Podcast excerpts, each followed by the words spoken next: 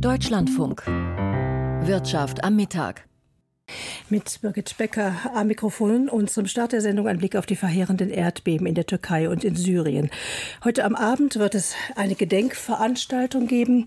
Wir fragen aber, wie steht es um den Wiederaufbau? Welche Anforderungen stellt der? Wie sehr ist die Volkswirtschaft in der Türkei und auch in Syrien belastet? Damit geht es zum Börsenberichterstatter zu Jan Plate. Herr Plate, Sie haben diese Fragen einem Ökonomen gestellt.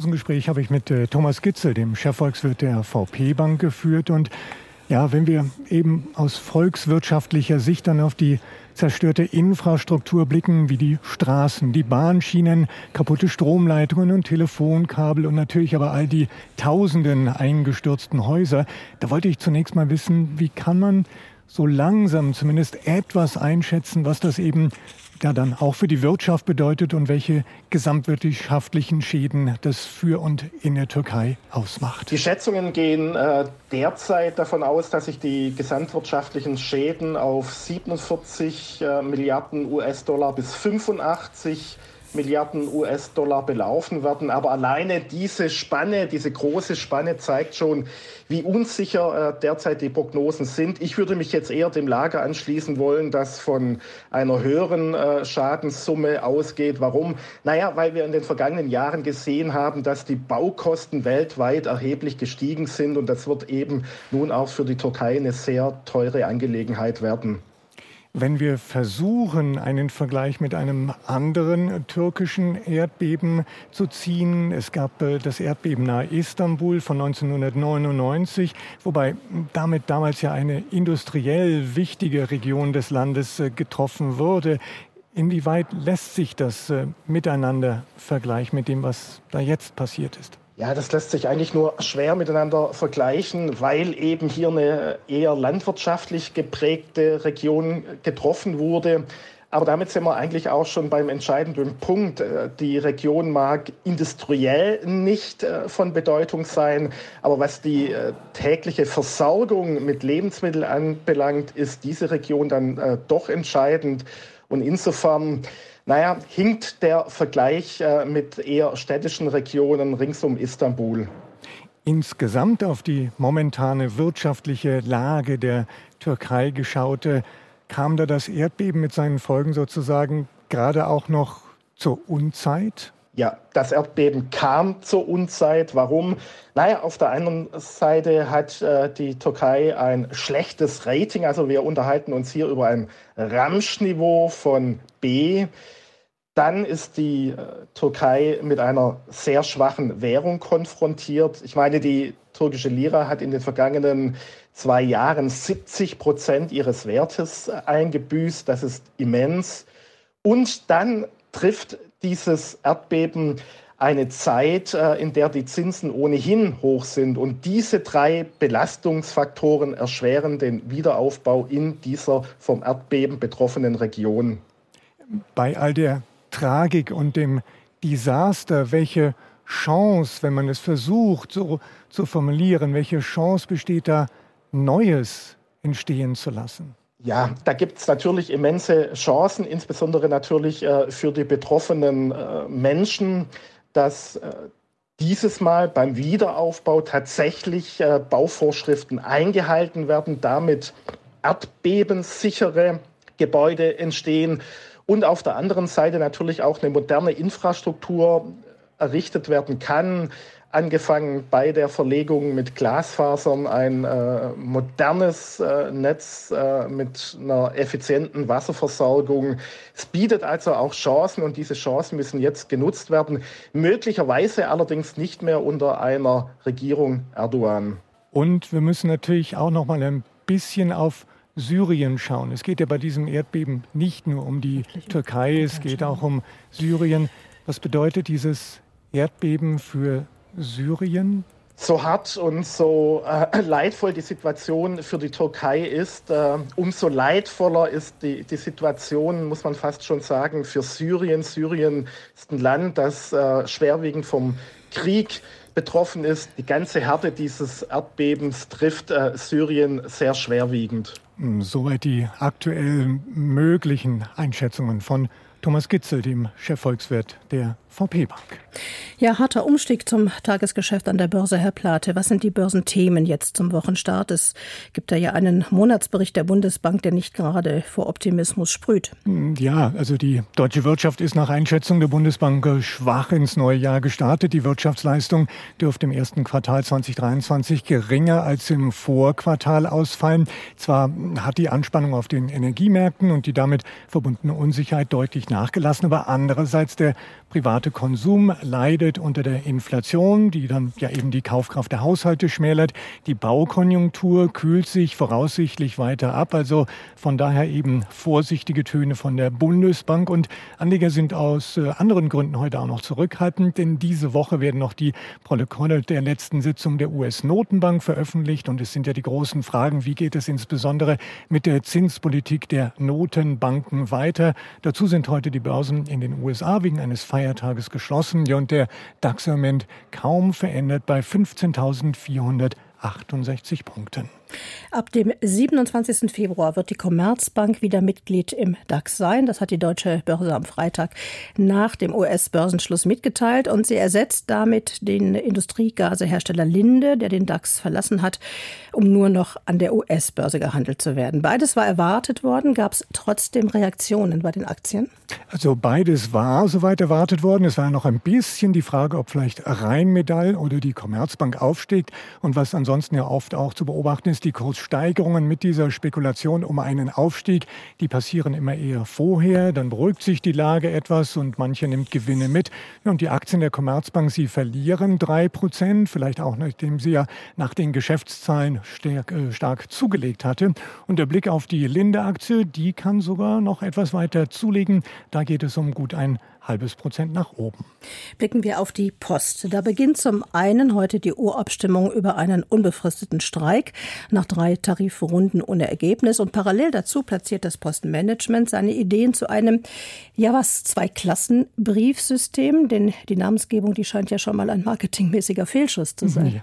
Schauen wir mal, was dann schlussendlich dabei rauskommt und wie es äh, heißt. Also schon länger ist ja bekannt, dass der Konzern künftig Post in zwei Geschwindigkeiten ausliefern möchte mit unterschiedlichen unterschiedlichen Preisen, also Kosten sparen, Einnahmen erhöhen. Ja, und die Aktien der Deutschen Post mit einem Plus von einem halben Prozent. Zu den Aktien, die außerdem auffällig waren, gehören Rheinmetall und äh, BioNTech. Ja, zunächst mal BioNTech, der Start klinischer Tests eines Impfstoffes gegen Krebs kommt näher und das hilft der BioNTech-Aktie um zweieinhalb Prozent nach oben. Und dann der Autozulieferer und Rüstungskonzern Rheinmetall. Der Rheinmetall-Chef hat wohl mit dem ukrainischen Außenminister über die Lieferung von Panzern gesprochen. Die Rheinmetall-Aktien mit einem Aufschlag von eineinhalb Prozent. Blicken Sie noch auf den Euro zum Wochenstart. Der Euro notiert bei einem Dollar 0,684. Die deutschen Staatsanleihen sind gefragt. Die durchschnittliche Rendite ist bei 2,46 Prozent. Und der Goldpreis, der kann deutlich deutlich zulegen, um rund 20 Dollar im Vergleich zu Freitagmittag. Der Goldpreis, der notiert bei rund 1844 Dollar. Jan Plate war das mit dem Börsenbericht. Starkregen und Erdrutsche fordern in diesen Tagen in Brasilien viele Tote und Verletzte. Die Risiken der Zerstörung von Gebäuden und Infrastruktur infolge von Extremwettern und Klimawandel ist heute, ist eine heute veröffentlichte Studie nachgegangen. Ökonomisch gesehen sind es quasi die Maschinenräume der globalen Wirtschaft, die erheblichen Risiken entgegensehen, wie Mischa Erhardt berichtet. Auf mindestens 40 Milliarden Euro taxiert das Bundesumweltministerium die wirtschaftlichen Schäden infolge der Flutkatastrophe vor zwei Jahren hierzulande. In Zukunft könnten mit fortschreitendem Klimawandel solche Schäden zunehmen. Besonders bebaute und industrialisierte Regionen stehen wirtschaftlich vor erheblichen Risiken. Well, what we were really struck by when we ran our modeling and uh, produced the results. Nun, was uns wirklich beeindruckt hat, als wir unsere Modellierung durchgeführt haben, war, dass das Schadensrisiko durch die Gefahren des Klimawandels tatsächlich über die ganze Welt verteilt ist und vor allem wichtige Knotenpunkte der Weltwirtschaft betrifft. Das Bild, das die Analyse zeichnet, ist wirklich, dass es keine sicheren Häfen vor dem Klimawandel gibt. Sagt Georgina Woods von XDI, einem Analyseunternehmen, das sich auf Folgen und Risiken des Klimawandels spezialisiert hat. Mit der jüngsten Studie richtet sich XDI an Entscheidungsträger in Politik, Unternehmen und an Investoren. Untersucht wurden 2600 subnationale Bundesstaaten, Bundesländer und Provinzen. Dabei sind Georgina Woods und ihre KollegInnen der Frage nachgegangen, welche Regionen im Jahr 2050 den stärksten Risiken durch Folgen des Klimawandels ausgesetzt sind. Das Ergebnis? Unter den 20 am meisten gefährdeten Bundesstaaten und Provinzen finden sich 16 chinesische, aber auch die US-Bundesstaaten Florida, Kalifornien und Texas. Well, what was really striking was the predominance of provinces in China at the, at the high end of the ranking. And that's really Was wirklich auffiel, war die Dominanz der chinesischen Provinzen. Und das liegt daran, dass der südliche und östliche Teil Chinas viele ausgedehnte und dichte Bebauungen aufweist. Aber auch in den Vereinigten Staaten, die wirklich großen Wirtschaftszentren der USA wie Kalifornien, wie New York, sind ziemlich weit oben in der Rangliste. Und das sind Orte, mit denen die gesamte Weltwirtschaft auf die eine oder die andere Weise interagiert. Untersucht wurden in der Studie klimabedingte Risiken für Schäden an Gebäuden, etwa durch Überschwemmungen von Flüssen oder von Meeren an den Küsten, Waldbrände infolge extremer Hitze oder Veränderungen des Bodens durch Trockenheit. Aufgrund des vergleichsweise niedrigen Bebauungs- und Industrialisierungsgrades erscheinen Länder des afrikanischen Kontinentes nicht in der Liste der 50 am meisten gefährdeten Gebiete. Nicht untersucht wurden in der Studie die Folgen des Klimawandels für Menschen und Umwelt. In Europa ist Niedersachsen das Land mit den höchsten Risiken, insbesondere infolge des Ansteigens des Meeresspiegels der Nordsee. Doch auch Schleswig-Holstein, Hamburg und Bremen sind der Studie zufolge in Zukunft erheblichen Risiken ausgesetzt die deutschen Bundesländer an der Ost- und Nordseeküste sind einem erhöhten Risiko ausgesetzt. Soweit ich weiß, erfolgt der Anstieg des Meeresspiegels an der Ostsee- und der Nordseeküste in Deutschland schneller als im globalen Durchschnitt. Und dann spielt auch die geologische Lage, die Landsenkung eine Rolle. Und so machen diese beiden Faktoren zusammen die Küstenüberschwemmung zur treibenden Schadensgefahr in den norddeutschen Provinzen. So those two factors together are making coastal coastal inundation the driving hazard of damage in those northern German provinces. Insgesamt unterstreicht die Untersuchung, dass die höchsten Risiken gerade Regionen treffen, die mit Bebauung, Industrialisierung und Handelsinfrastruktur auch überdurchschnittlich stark bevölkert sind. Es sind diese quasi Maschinenräume der Weltwirtschaft, die in den kommenden Jahrzehnten mit starken Beschädigungen an ihrer bebauten Umwelt rechnen müssen. Die Studie soll auch potenziellen Investoren Daten liefern, um Investitionsentscheidungen etwa in Staats- oder Unternehmensanleihen in Zukunft besser abschätzen zu können. Beim Begriff Steueroase denkt man vielleicht an die Fidschi-Inseln, an Samoa oder die Bahamas. Drei von zwölf Staaten, die auf der Liste der, so der Titel, nicht kooperativen Länder für Steuerzwecke aufgeführt werden.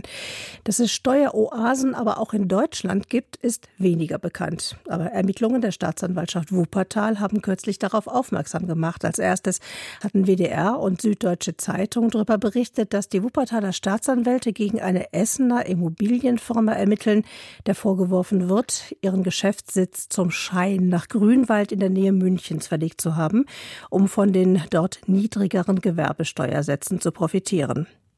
Wie kommt es überhaupt zu Steueroasen in Deutschland und wie steht es um diese Ermittlungen? Welche Bedeutung haben sie? Das habe ich vor der Sendung Christoph Trautvetter vom Netzwerk Steuergerechtigkeit gefragt. Das Verfahren gegen diese Essener Immobilienprojektentwicklung in Grünwald läuft gerade noch, also es ist noch nicht abgeschlossen und die dort ähm, vorgeworfene Steuerhinterziehung ist noch nicht gerichtlich bestätigt. Aber es ist einer der ersten Fälle, bei denen es den Behörden mal gelungen ist, zumindest den Verdacht einer Steuerhinterziehung, also den Verdacht, dass da ein Geschäftssitz nur vorgetäuscht wurde und die Geschäfte tatsächlich woanders abgewickelt wurden, äh, zum ersten Mal zu erhärten. Das ist ja das große Versprechen tatsächlich bei der Behörden im Kampf gegen die Gewerbesteueroasen, wie sich es auch im Koalitionsvertrag in Nordrhein-Westfalen aber auch in den Äußerungen der Bundesregierung wiederfindet. Das ist bisher sehr selten gelungen und in diesem Fall sind wir jetzt äh, zum äh, möglicherweise ersten Mal sehr, sehr nah dran, äh, so eine Steuerhinterziehung in Gewerbesteueroasen tatsächlich nachzuweisen. Wie kommt es denn, dass solche äh, Ermittlungen so selten sind? Also um einem Unternehmen Gewinnverschiebung und dann Steuerhinterziehung auch tatsächlich nachzuweisen, müssen die Behörden zeigen, dass die Geschäftstätigkeit nicht in der Steueroase selbst stattgefunden hat. Das lässt sich über eine normale Betriebsprüfung nicht machen. Dazu müssen sie vor Ort das Gebäude beobachten, sie müssen E-Mails auswerten, sie müssen Mitarbeiter befragen, also sie müssen im Prinzip polizeilich arbeiten. Das gelingt den Behörden sehr, sehr selten, teilweise, weil sie gar keinen Anreiz haben, das zu tun, teilweise, weil sie nicht genug Personal haben und teilweise eben aber, weil die Steuerbehörden äh, nicht oder sehr, sehr selten tatsächlich so arbeiten wie eine Polizei. Und das ist eine deutsche Besonderheit. Die Steuerfahndung in Deutschland ist im Prinzip eine Polizeibehörde äh, der Finanzverwaltung, aber die ähm, sind zahlenmäßig eben, gehen die regelmäßig unter und ja, deswegen denkt die Finanzverwaltung sehr selten tatsächlich wie eine Polizei. Deswegen gelingt es auch ganz selten, diesen Nachweis zu erbringen, dass da eine Geschäftstätigkeit nur vorgetäuscht wurde. Was sind denn überhaupt die Anforderungen für eine reguläre Geschäftstätigkeit? Also als Unternehmen einfach nur ein Klingelschild an ein Gebäude zu hängen, das reicht ja nicht. Genau, also der Briefkasten, das Klingelschild reicht nicht. Allerdings, äh, also hängt von den Aktivitäten ab, kann die Geschäftstätigkeit auch sehr, sehr gering sein. Ja, wir sehen in diesen äh, Gewerbesteueroasen sehr oft Immobiliengesellschaften äh, und diese Immobiliengesellschaften haben meistens sehr geringe Geschäftstätigkeit. Da äh, gibt es einmal im Jahr ein Treffen der Gesellschafter, gibt es vielleicht nochmal einen äh, Briefverkehr, wo eine Steuererklärung eingereicht wird. Ähm, also tatsächlich Post- und äh, Gesellschaftertreffen, das ist oft schon die einzige Geschäftstätigkeit, die da vor Ort stattfinden muss. Äh, deswegen reicht oft also ein Briefkasten und ein äh, Büro, äh, wo man Postempfang und äh, auch alle paar Wochen mal abholen kann und wo vielleicht dann auch eine Geschäftsführer- und Gesellschafterversammlung stattfindet. Das reicht oft tatsächlich. Welche Gemeinden in Deutschland sind das denn, von denen Sie annehmen, äh, dass es Steueroasen sind? Also die Steueroasen kann man äh, sehr einfach erkennen am Steuersatz. Es gibt in Deutschland äh, seit einigen Jahren einen Mindeststeuersatz bei der Gewerbesteuer von sieben Prozent und eine ganze Reihe von ähm, Oasen, die auch diesen Steuersatz oder dann acht oder neun oder zehn Prozent nur verlangen und ähm, damit ganz klar unter dem Durchschnitt liegen, der ungefähr bei 14, 15 Prozent liegt. Also diese Kommunen mit einem Gewerbesteuersatz äh, von äh, 10 Prozent und weniger würde ich als Gewerbesteueroasen bezeichnen. Davon gibt es äh, einige Dutzend, aber es gibt so knapp zehn Kommunen, äh, die einen niedrigen Steuersatz und auch ein sehr hohes Gewerbesteueraufkommen haben. Äh, Grünwald ist eins, Krefelfingen auch bei München, Monheim, Zossen und Schönefeld hier in der Nähe äh, von Berlin. Äh, also im Prinzip in der Nähe von jeder großen Stadt eine ganze Reihe von äh, kleineren Steueroasen, teilweise mit Gewerbesteuereinnahmen von mehr als 100 Millionen Euro und insgesamt einem Schaden von knapp einer Milliarde Euro. Also es ist diese Kombination aus einem auffällig oder unter dem Durchschnitt liegenden äh, Prozentsatz bei der Gewerbesteuer und einem verhältnismäßig hohen Aufkommen an Gewerbesteuern, das sie dann misstrauisch macht. Also im Prinzip äh, ist der niedrige Steuersatz ausreichend. Der macht eine Kommune zu einem potenziell zu einer potenziellen Gewerbesteueroase. Allerdings, wenn diese Kommune irgendwo ganz weit weg von großen Städten liegt, dann reicht dieser niedrige Steuersatz oft nicht, äh, um tatsächlich nennenswerte Aktivität anzulocken. Da müssen sie dann meistens eben auch noch äh, eine gute Verbindung in eine große Stadt und äh, die entsprechenden, die Bürodienstleister und die Briefkästen auch anbieten. Aber als Steueroase reicht, wie gesagt, der niedrige Steuersatz und dann sieht man aber am Gewerbesteueraufkommen, ob tatsächlich dieser niedrige Steuersatz auch zu Gewinnverschiebung und zu ähm, Steuerverlusten führt. Diese Idee aber, dass Städte und Gemeinden grundsätzlich Spielraum haben bei der Gestaltung ihrer Abgaben und auch bei der Gestaltung der Gewerbesteuern. Der Gedanke dahinter ist ja ähm, ein, ein eigentlich wettbewerblicher. Man will den Gestaltungsspielraum geben und auch die Möglichkeit eben geben, attraktiv zu sein für Firmenansiedlungen. Dagegen ist ja wenig zu sagen. Ich halte tatsächlich auch diesen Steuerwettbewerb schon äh, für problematisch. Standortwettbewerb sollte im Prinzip über gute Infrastruktur, über gut gebildete Arbeitskräfte, vielleicht auch über besonders billigen Ökostrom passieren. Das sind tatsächlich Sachen, die die Kommunen beeinflussen können. Das Problem beim Steuerwettbewerb ist, dass ähm, äh, die Gewinne, die damit angelockt werden, eben oft nichts mit dem Standort zu tun haben, die werden künstlich verschoben, ohne dass tatsächlich Investitionen und Arbeitsplätze geschaffen werden. Und diese Steuereinnahmen, die dann in der Gewerbesteueroase landen, fehlen doppelt in der anderen Kommune, die einen höheren Steuersatz ähm, genommen hätte. Also das ist tatsächlich ein zerstörerischer Steuerwettbewerb, von dem keiner was hat, wo die Kommunen sich gegenseitig kaputt machen und am Ende nur der Konzern als lachender Dritter eben dann Steuern spart und wo dann aber der Konzern, der eben seine Gewinne in die Steueroase schiebt, gleichzeitig von der Infrastruktur und von den Schulen, von der Bildung an dem Ort, wo er tatsächlich seine Tätigkeit ausübt, profitiert und sich aber aus der Verantwortung stiehlt, äh, diese Infrastruktur, diese Bildung auch mitzufinanzieren, so wie es alle anderen eben in der Stadt auch tun. Also dadurch ist durch diese künstliche Möglichkeit, Gewinne künstlich zu verschieben, äh, ist dieser Steuerwettbewerb am Ende kein, äh, kein sinnvoller Wettbewerb, sondern ein zerstörerischer Wettbewerb, und man könnte natürlich sagen, man, man äh, beendet die Möglichkeit der künstlichen Gewinnverschiebung und dann kann man tatsächlich auch einen fairen Steuerwettbewerb machen. Aber so wie die Situation jetzt ist, ist es eben kein fairer, sondern ein künstlicher Wettbewerb, der am Ende äh, die Kommunen gegenseitig äh, zur Selbstzerstörung treibt. Wie würde denn dieser, wie Sie sagen, zerstörerische Steuerwettbewerb äh, geändert werden können? SPD und Grüne äh, denken ja an den Mindeststeuersatz für die Gewerbesteuer anzuheben. Ist das ein Weg? Genau, das wäre der einfachste Weg. Darauf hat sich auch der Deutsche Städtetag äh, letztes Jahr geeinigt und das vorgeschlagen. Also wenn man diesen Mindeststeuersatz auf etwa 10 oder 11 Prozent anhebt, dann äh, wäre der Anreiz, äh, Gewinne zu verlagern, so gering, dass es kaum jemand mehr machen würde und dann wäre das Problem beseitigt. Man hätte immer noch die Freiheit der Kommunen, in einem äh, deutlich kleineren Rahmen ihre Steuersätze anzupassen. Äh, das ist der einfachste Weg, wie gesagt. Es sieht allerdings gerade so aus, als würde sich die Bundesregierung darauf beschränken, ähm, aktiver gegen Steuerhinterziehung vorzugehen. Ich halte das für wenig aussichtsreich, äh, also von diesem Einzelfall jetzt mal abgesehen, äh, dass es den Steuerbehörden tatsächlich in größerem Umfang gelingt, äh, Steuerhinterziehung auch nachzuweisen, weil das einfach zu schwierig ist. Es gibt noch eine dritte Möglichkeit, äh, also neben dem Kampf gegen Steuerhinterziehung, neben einem höheren Mindeststeuersatz, ähm, also die künstliche Gewinnverschiebung einzudämmen und dafür zu sorgen, dass eben Gewinne nur verbucht werden können, wenn auch Mitarbeiter tatsächlich äh, den, den Standort wechseln. Das ginge auch, ist aber deutlich schwieriger und eigentlich die beste Lösung, zu sagen, äh, Steuerwettbewerb ja, aber nicht mit künstlicher Gewinnverschiebung. wie gesagt, technisch deutlich schwieriger. Christoph Trautvetter war das vom Netzwerk Steuergerechtigkeit. Das ist eine als eingetragener Verein geführte NGO, vor zehn Jahren gegründet. Mitglieder und Finanziers sind unter anderem Gewerkschafter und kirchliche Gruppen. Und jetzt zur Wirtschaftspresseschau. Das Handelsblatt kommentiert, dass viele Banken in Deutschland trotz gestiegener Leitzinsen ihren Kundinnen und Kunden nach wie vor keine oder nur äußerst niedrige Zinsen für kurzfristige Einlagen zahlen. Viele Menschen halten das vor allem vor dem Hintergrund der hohen Inflationsraten für skandalös. Bei ihnen entsteht der Eindruck, die Banken nutzten die aktuelle Situation aus. Tatsächlich profitieren die Kreditinstitute von den gestiegenen und voraussichtlich weiter steigenden Zinsen. Kredite, Baufinanzierungen beispielsweise, sind bereits deutlich teurer geworden. Die Banken tragen also die Schuld? Das wäre zu einfach. Am Ende profitieren sie auch von der Trägheit der Kunden. Der Großteil der Kunden schichtet eben kein Geld um, um zwei oder 2,3 Prozent Zinsen pro Jahr aufs Tagesgeld zu erhalten.